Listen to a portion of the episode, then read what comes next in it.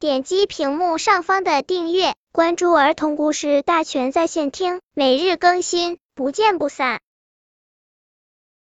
本片故事的名字是《小熊学艺》。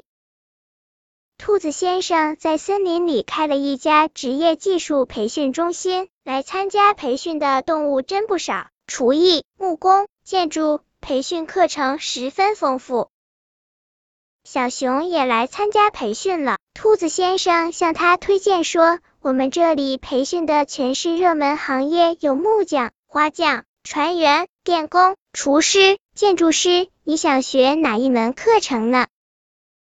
小熊心想：“俗话说技多不压身，况且我这么聪明，不如多学几样技术。”大家只选择学习一门课程，而小熊一口气选了五门课程。兔子先生建议他先扎实的学习一门课程，小熊却执意按自己的想法去做。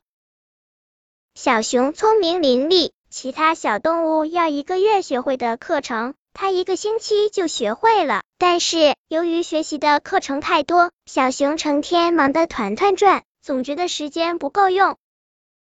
过了一段时间，森林里举办了招聘会，技多不压身的小熊一口气应聘了五个岗位。然而，一轮面试下来，小熊一个工作也没有找到。相反，那些不如小熊聪明能干、只坚持学习一门课程的小动物都找到了工作。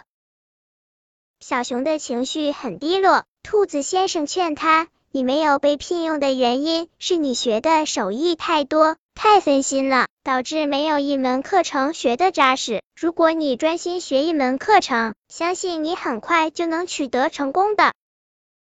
小熊认真的想了想，在之前的学习中，自己常常感到力不从心，有时学了这个又忘了那个，因此他听从兔子先生的建议，专心学习一门课程。